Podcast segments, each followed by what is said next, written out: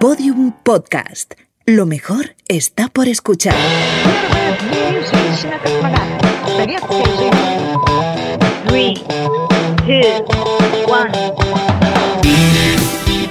Esto es Vostok 6, el podcast de las pioneras.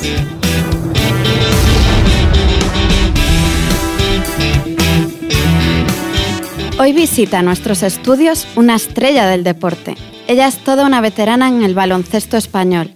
Esta joven madrileña, nacida en Móstoles, es la actual alero del Movistar Estudiantes. Nuestra deportista comenzó su carrera hace ya 20 años y ha defendido la camiseta de siete equipos diferentes. Su entrenador habla de ella como una jugadora de equipo, capaz de defender, rebotar y anotar. Perseverante y luchadora nata, lo ha demostrado no solo en la cancha, sino también en su vida personal. El pasado mes de septiembre le diagnosticaron sobre una camilla del Consejo Superior de Deportes un tumor no canceroso del tamaño de una mandarina, que había crecido en su corazón. Una enfermedad a la que ella se sobrepuso con la motivación de volver a tocar pista y las ganas de estar al 100% con su equipo. Todo un ejemplo de superación y optimismo. Bienvenida, Seila. Muchas gracias. Bienvenida. Pues Paloma te ha presentado con lo que hemos podido investigar un poquito sobre ti en internet, pero cuéntanos tú misma, ¿quién es Seila? Pues bueno, una chica madrileña, de Móstoles más bien. y nada, que, que, me he dedicado, bueno, la mitad de mi vida realmente a, a jugar al básquet. Y, y, sigo haciéndolo y espero poder aguantar un poco más. Y la verdad que eso, una, una chica normal, divertida, amiga de sus amigos, familiar y, y con ganas siempre de, de, tener una sonrisa, de tirar hacia adelante y de, de disfrutar. Y Seila, ¿cómo fue tu primer contacto con el deporte y con el baloncesto? ¿Tu familia es deportista? Pues en mi familia nadie. Había, o sea, había gente que había hecho deporte y eso, pero de, así de manera tan seguida nada. Y a mí me encantaba el fútbol, o sea, me flipaba. Jugar al fútbol, estar con una pelota todo el día, ¿sabes? siempre estaba con mis primos jugando. Pero en mi cole no había equipo de chicos de las categorías en las que yo estaba. Entonces yo quería hacer algo de deporte y justo me dijeron que en el equipo de chicas era mixto convencí a una compañera de clase para que eh, viniera conmigo, pues si no, no me iban a dejar apuntarme al básquet, porque estaba ahí entre guitarra y básquet y, y tal. Y conseguí convencer a mi, a mi amiga, se lo dije a mi madre, quería jugar al básquet, que quería jugar, que iba a venir Cristina, mi amiga de clase, a jugar conmigo, que duró un día de entrenamiento. Pero bueno, te sirvió, te sirvió. Sí, porque ya ellos yo creo que vieron que me gustaba, que encima se me daba bien y ya hicieron amigos con los padres de los demás compis de equipo y, ¿Y, tus padres siempre te animaron? Porque también un poco por mi experiencia y lo que he vivido de cerca, eh, cuando eres chica sobre todo, como no es muy difícil convertirse y un poco vivir de eso, ¿no? En profesional de, de un deporte.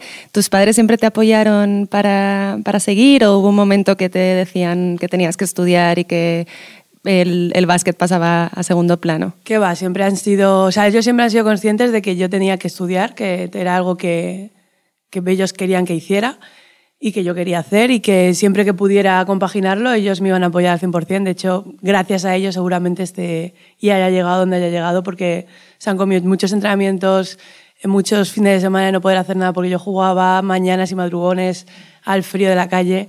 Así que, vamos, mayor apoyo que ellos, ninguno. Así que sí, siempre, yo creo que ese, en ese primer contacto de cuando era pequeña, ese primer momento, a lo mejor sí que pensaron, ¿dónde va esta chica a jugar ahora al baloncesto con todos los chicos?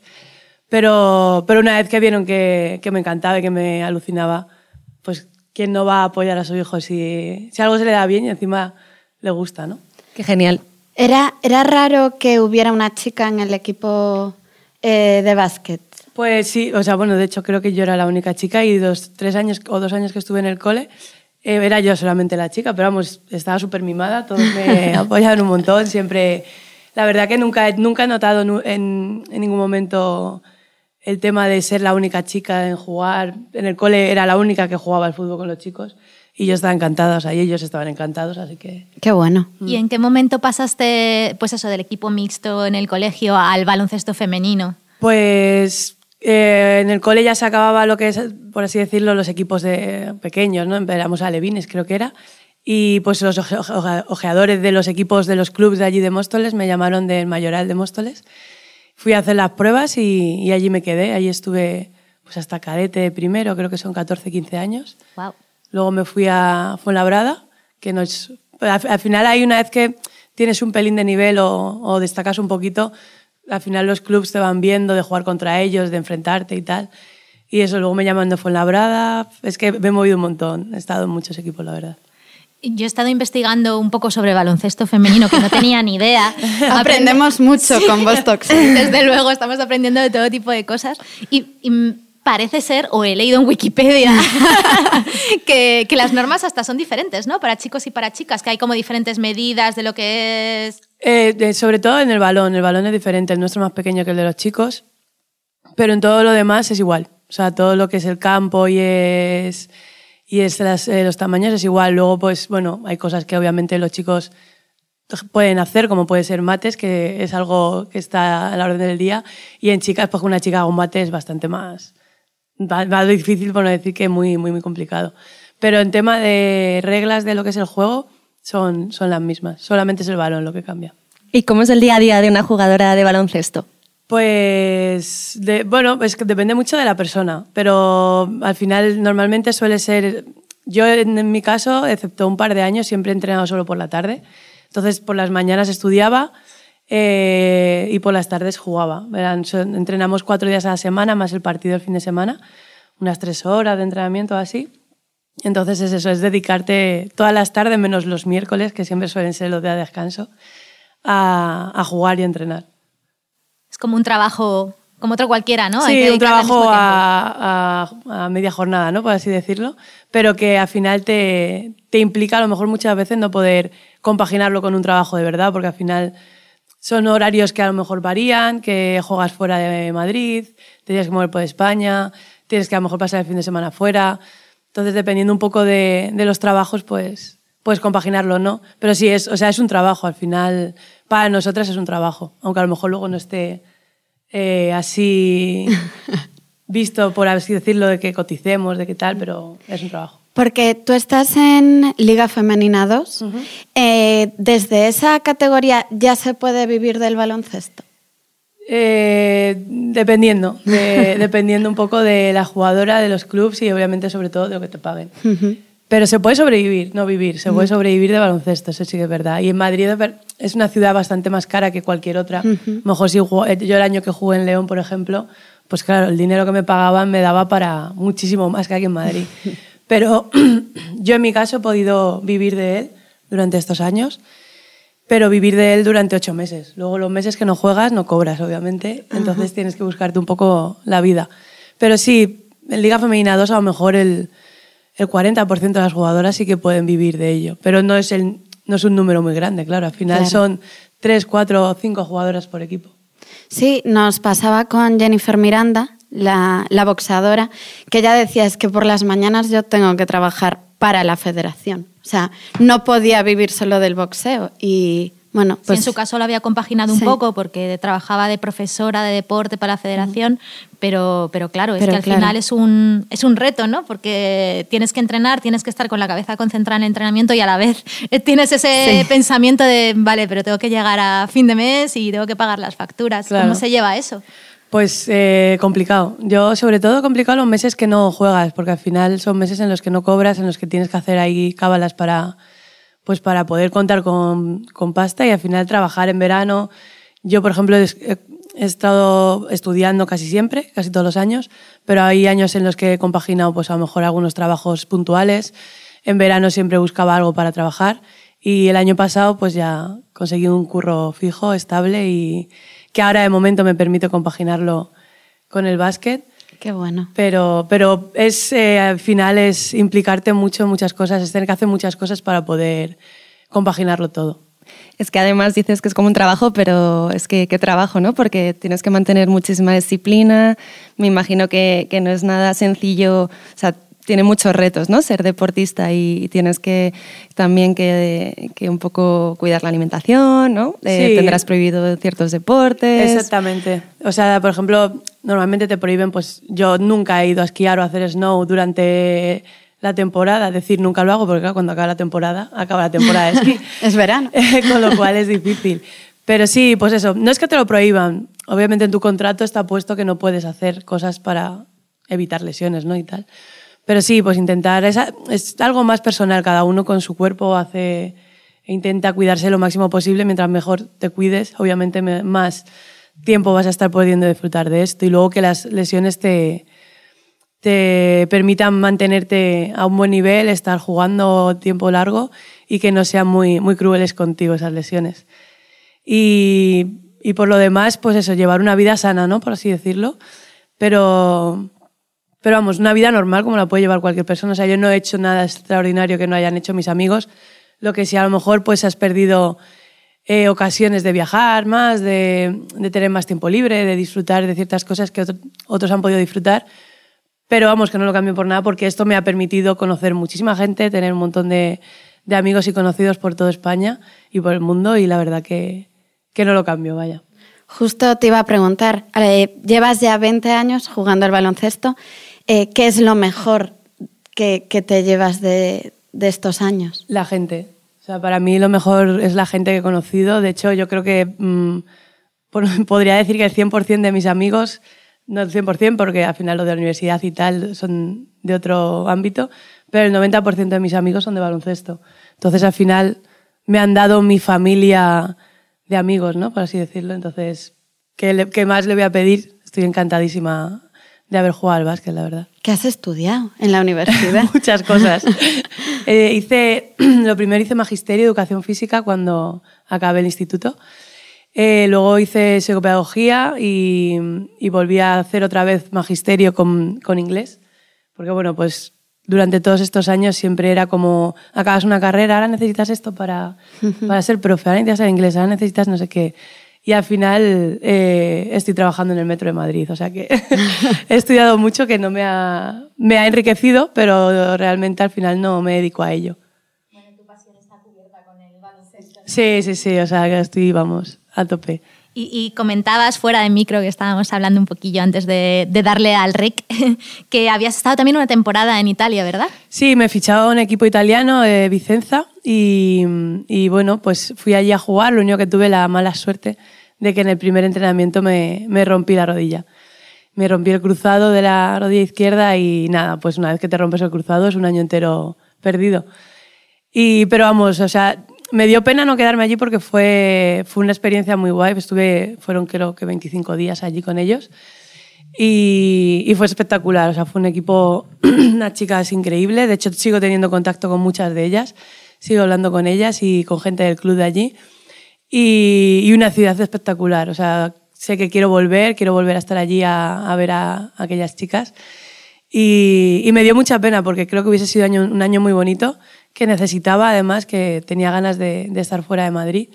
Y, pero bueno, la vida a veces te da una serie de, de vuelcos y pues eso fue lo que pasó en ese momento y bueno, tuve que volverme y surgieron otras cosas diferentes que, que me ayudaron a, a, recuperarme y a seguir luchando por jugar al básquet y volví a jugar al básquet después de siete meses, o sea que muy guay. ¿Cómo se supera un palazo como ese? Es decir, todas mis ilusiones puestas en este año y de repente pasa fue, una tontería y... Fue un año duro, la verdad que fue un año duro porque además venía de tener una temporada personal un poco complicada y, y bueno, pues otro palo, ¿no? Más, estás allí y de repente te dicen que nada, que te ha roto el cruzado, que te tienes que volver, que te tienes que operar y que nada, que, que se te acaba, por así decirlo, un poco el sueño, ¿no? De, de disfrutar de aquello.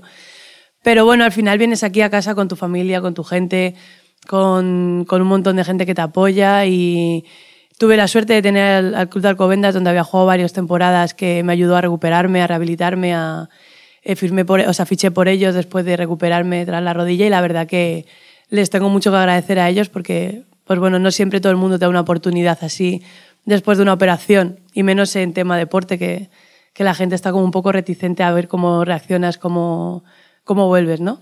Y la verdad que tuve mucha suerte, o sea, fue, fue duro pero fue fácil de, de superar. Y un día te llaman del Estudiantes. ¿Cómo fue esa llamada? ¿Es un equipo al que, al que no se puede rechazar? ¿Cómo funcionan esos procesos de fichajes? Bueno, normalmente va siempre por tema representantes, son ellos los que se informan un poco de, de las cosas, de la, los clubs, quién, quién te quiere fichar, quién quiere que, con quién quiere contar y tal. Y bueno, me, me llegó que Estudiantes quería ficharme, Pero bueno, yo estaba, acababa de empezar a currar en el metro y no sabía si iba a poder compaginarlo y quedó, perdón, quedó ahí como un poco en el aire. Pero al final, bueno, yo conseguí eh, poder compaginarlo, poder entrenar todos los días por las tardes y tal, y ellos estaban súper interesados. Y, y qué mejor que, un club como estudiantes, ¿no? Con tanta historia y con tanto, tanta dedicación con las chicas. Y la verdad que, vamos, hoy, a día de hoy puedo decir que, que les debo un poco la vida, ¿no? Que justo ayer hablaba con, con gente de, de mi entorno y me decían, es que les tú mola. Sobre todo ya no, eh, no, no, hablamos ni, ni, de campeonatos ni de liga ni nada, sino de la cultura del, del, estudiante. Es un equipo al que siempre se le ha tenido muchísimo cariño, ¿no? De, aparte un poco por Andrea la historia. Del Yo soy de los estudiantes y de la, y la fundación, la historia, si quieres incluso cuenta un poquito cómo, cómo surgió, pero es súper chula. Como... Sí, yo la verdad que, vamos, a Estudiantes es un club, ahora que estoy dentro de, del club y de cómo se trabaja, y eso es un club con muchos valores, que cuida mucho la cantera, los niños desde pequeños, los niños y las niñas desde pequeños, que le da un valor muy importante a, al equipo femenino, que no suele ser algo que sea muy, muy dado. Y bueno, creo que, que al final un club con tanta historia y que, que se dedica a cuerpo y alma tanto a los chicos como a las chicas, desde que son bien pequeñitos, pues, pues al final el trabajo se, se ve, ¿no? Y se, se consigue en lo que tú dices, campeonatos, torneos, en, en victorias, en triunfos de, de, todos los niños que quieren y todas las niñas que quieren formar parte de, de, estudiantes, ¿no? Porque al final es un club que mola. Y una vez más, eh, un bache ¿no? en el camino, cuando estás haciendo el reconocimiento para el estudiantes, te descubren la anomalía en el corazón. ¿Cómo fue ese momento? Pues un shock. La verdad que fue, porque además me acuerdo que que íbamos a empezar a los tres días a entrenar ya y, y, mi única preocupación ese día era que tenía que hacer la prueba de esfuerzo, que qué pereza, ¿no? Tener que ponerte a correr ahí en la prueba de esfuerzo. Y nada, pues eh, cuando nos, hicieron, nos hacían a todos una ecografía de corazón, que era parte del reconocimiento, que es algo que no se suele hacer, vamos, no se suele, ya a mí en 17 años nunca me habían hecho una. Y, y bueno, y de repente te la hacen y es algo por rutinario, ¿no? No esperas en ningún momento que te vayan a decir tienes esto. Y nada, cuando ya empezaron a, a auscultarme y empezaron a hablar entre ellas, me di cuenta de que algo pasaba. Y les pregunté que, que estaban hablando en mi corazón, que qué era, que qué pasaba. Que, y me dijeron eso, que tenía un mixoma en la aurícula izquierda, que era muy grande y que había que operarlo, que, que era un tumor. Y esas fueron las primeras palabras. Entonces, claro, mi primera esa fue tumor, eh, corazón, eh, ¿qué? ¿qué es lo que está pasando? ¿Cómo que hay que operar? Pero nada, enseguida me, me tranquilizaron, me dijeron que, que, no me preocupara, que era algo que a veces sucedía, que no era nada peligroso, que no era un cáncer maligno ni nada de eso, que simplemente pues es una operación complicada porque no deja de ser a corazón, eh, a corazón abierto y tal, pero que, que era algo que, que, no me preocupaba, vamos, que no tenía que preocuparme. Y nada, y enseguida, vamos, a los 12, no pasaron ni 15 días, ya estaba, ya estaba operada, lo movieron todos ellos, me hicieron todas las pruebas que tenían que hacerme a través del club y del Consejo Superior de Deportes, a los que se lo agradezco enormemente. Y, y nada, y a los, a los 15 días, el día 12 de, de, septiembre ya estaba tumbada en la camilla, preparada para ser operada, además por uno de los eh, mejores cirujanos de, de corazón para, para ello, así que nada, enseguida eh, enseguida había pasado todo realmente. Ya no, no tuve mucho tiempo para, para, pensar en ello, pero bueno, desde el principio fue como fácil, o sea, fácil. Intenté llevarlo lo mejor posible, ¿no? Al final piensas un poco también en tu gente, en tu familia, en tus amigos. Y, y una vez que ellos me, que me calmaron los médicos y las doctoras del consejo, me lo tomé como, como una rutina más, ¿no? Como una, una lesión más que tienes que pasar y que, y que tienes que, que seguir adelante, no hay otra manera, claro. O sea que literalmente cuando decías lo de que el estudiante te salvó la vida, era literal. Es literal, literal. sí, sí, sí. Además, vamos, se lo agradeceré en el alma yo y toda mi familia, obviamente, porque es algo que a lo mejor puede no pasarte nada, pero es algo por lo que mucha gente muere sin saber por qué es. Entonces, joder, eh, ¿qué voy a decir? Pues enormemente agradecida al club y al Consejo Superior de Deportes, sí. ¿Y fue dura la rehabilitación? Mucho. Creo que fue lo más duro. Creo que lo peor de, de todo esto fue, fueron los dos meses tras, tras, la operación. La primera semana en el hospital fue, fue realmente, realmente dura. Pero, pero bueno, la verdad que fueron dos meses. Al final es una operación complicada, pero es verdad que, que se pasa rápido. Aunque es muy duro, se pasa rápido. Pero sí, la primera semana en el hospital, que encima no paras de recibir visitas, que viene todo el mundo, no, no, no deja de ser una operación de corazón. Y, y fue, fue duro, fue duro, la verdad. ¿Y cómo fue volver a la cancha después? Pues eh, un sueño, ¿no? Que me iba a decir a mí que tres meses después de operarme iba iba a debutar con el equipo, iba a volver a jugar. Cuando, porque cuando me dijeron lo que tenía yo, la verdad que fue, fue un poco la, el pensar, ya está, ¿no? ya se acabó, ya lo dejo, después de, con 33 años, recuperarme de esto, tampoco sabes cómo te vas a recuperar, tampoco sabes cómo, va, cómo vas a responder realmente ¿no? a, a todo. Y pues un lujo, un lujo porque me, me, encuentro mejor que antes, me encuentro con muchas más ganas que antes y, y deseando estar al 100% realmente, que creo que ya estoy en ese punto y, disfrutar, volver a disfrutar de, las canchas como cuando tenía 17 años. ¿no? Además es que la afición te recibió entre aplausos. Eh, ¿Esperabas ese reconocimiento? De repente el entrenador te da esa oportunidad y, y sales a la cancha y, Hombre, la verdad que no te lo esperas, porque encima además no jugábamos en casa, ¿no? Jugábamos en Leganés y primero no me esperaba jugar y segundo no me, no me esperaba la ovación que, que, tuve, ¿no? Y pues imagínate, pues eh, casi con las lágrimas en los ojos, ¿no? De ver cómo un pabellón se levanta, te aplaude y, y, y, es de agradecer porque al final no dejan de ser espectadores que a lo largo de tu vida te han visto muchas veces jugar en contra de ellos y, y a favor de tus equipos y bueno, emocionante, muy emocionante. Sobre todo me alegro por mis padres, ¿no? Al final son ellos los que más han sufrido todo, todo este rollo de la operación y del corazón. Creo que son los que peor lo han pasado ellos y mi hermana. Y, y para ellos, todo eso es para ellos al final. Qué bonito. Y después de todo esto, de todas estas dificultades, además ahora estáis viviendo un momento súper dulce e incluso histórico, porque en el último partido eh, habéis batido el récord de asistentes a un partido de baloncesto femenino en el Withing Center. ¿Qué se siente? Pues, eh, pues eh, flipando, me estamos flipando todas, ¿no? Realmente no es... Es una oportunidad que nos han dado que creo que, que la gente y los aficionados han demostrado que, que el deporte femenino mola y que, y que gusta verlo. Y pues imagínate, ¿no? Nosotras nos dijeron, vamos a jugar el Within Center un partido de liga y fue como, wow, ya, ya jugar en el Within Center, aunque no vaya nadie, es un espectáculo, ¿no? Pero si encima consigues eh, que se llene con 13.000 472 personas, imagínate. o sea, no sé, yo creo que todavía no lo hemos asimilado. Porque, oye, os lo contaron, decían va a haber lleno, no tenéis ni idea de lo que os iba a, a esperar. Sí que nos dijeron que, que, que, estaban todas las entradas agotadas, que se habían entregado todas las entradas, que había un montón de empresas y patrocinadores que habían pedido muchas entradas, nosotras para nuestras familias y tal. Y de hecho, eh, fue como un, choque ahí de, nos dijeron al principio moverlo para intentar llenarlo el máximo tal, y a los dos días nos dijeron dejarlo de mover porque ya no hay entradas, ya no hay opciones de, de, poder dar muchas más. Y imagínate, no nos lo esperábamos, yo la verdad que no me lo esperaba. Qué bueno. Pues enhorabuena por ese reconocimiento al deporte femenino. ¿Tú crees, Sheila, que algo está cambiando en la visibilidad del deporte femenino? Que es lo que decimos siempre, que parece que un poquito todo esto eh, está más de moda ahora y queremos aprovechar esta moda buena. ¿Cómo crees que se puede impulsar el deporte femenino, crear más afición y conseguir más visibilidad para que llegue un poco a la paridad con el masculino? Al final yo creo que es visibilidad en los medios, en las redes, en que la gente sepa ¿no? que hay deporte femenino, que sepan dónde se juega, que sepan los partidos que hay.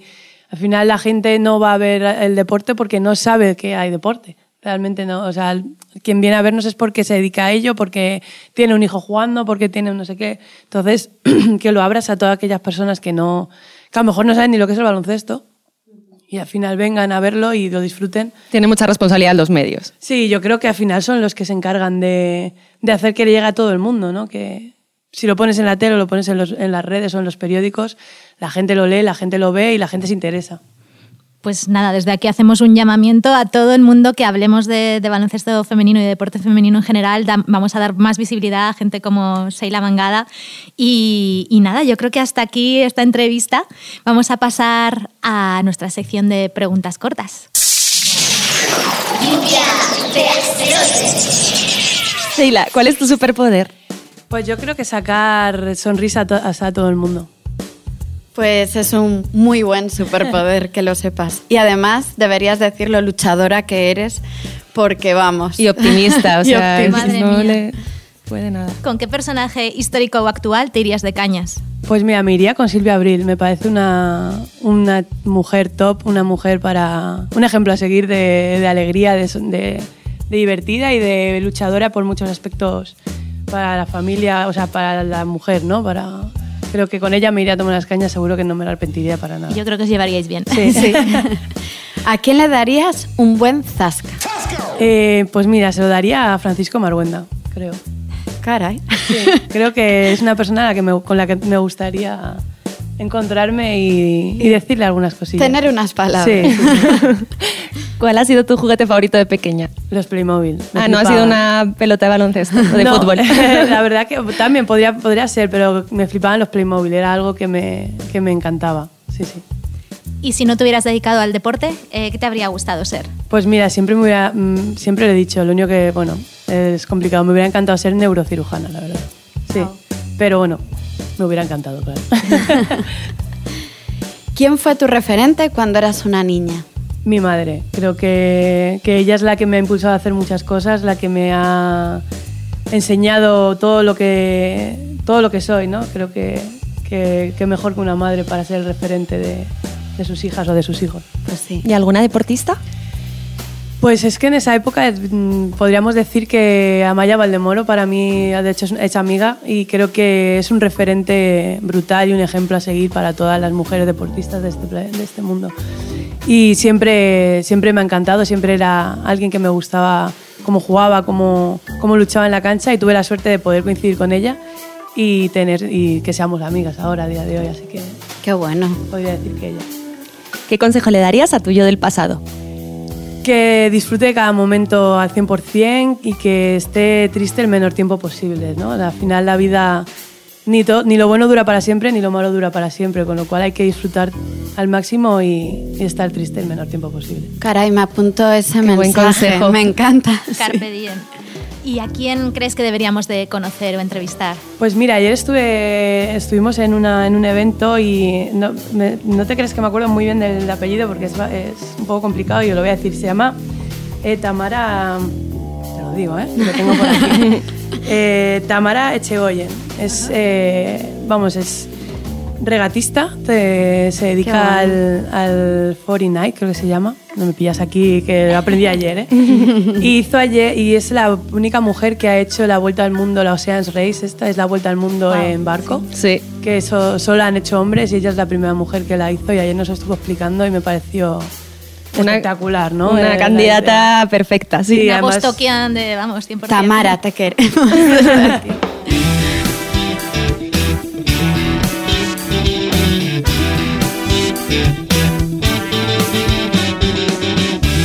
Bueno, pues esto ha sido el episodio de hoy, eh, que por cierto está grabado desde Creator Studio de Google for Startups Campus, con Miguel Galguera en la parte técnica. Muchísimas gracias, Miguel. Y, nada. Nos presentamos para despedirnos. Bueno, muchísimas gracias, Sheila, por esta entrevista que nos ha encantado escucharte. Y bueno, pues somos Vostok 6. Paloma Barreiro. Andrea Barber y Patricia López. Eh, muchísimas gracias. Sabéis que nos podéis encontrar en redes. En Twitter, Instagram, Facebook. Eh, ahora estamos con Podium Podcast, o sea que eh, encontradnos en sus plataformas. Y también yo quería agradecer muchísimo a Seila, me ha encantado conocerte y ver a una persona tan positiva. Así que muchas gracias por venir. Ha sido un soplo de aire fresco total. Mil gracias, Seila. Y, nada, eh, a todos que estamos eh, deseando oír vuestros comentarios, recomendaciones y, queremos escucharos, así que hacernos llegar cualquier comentario que queráis a través de las redes.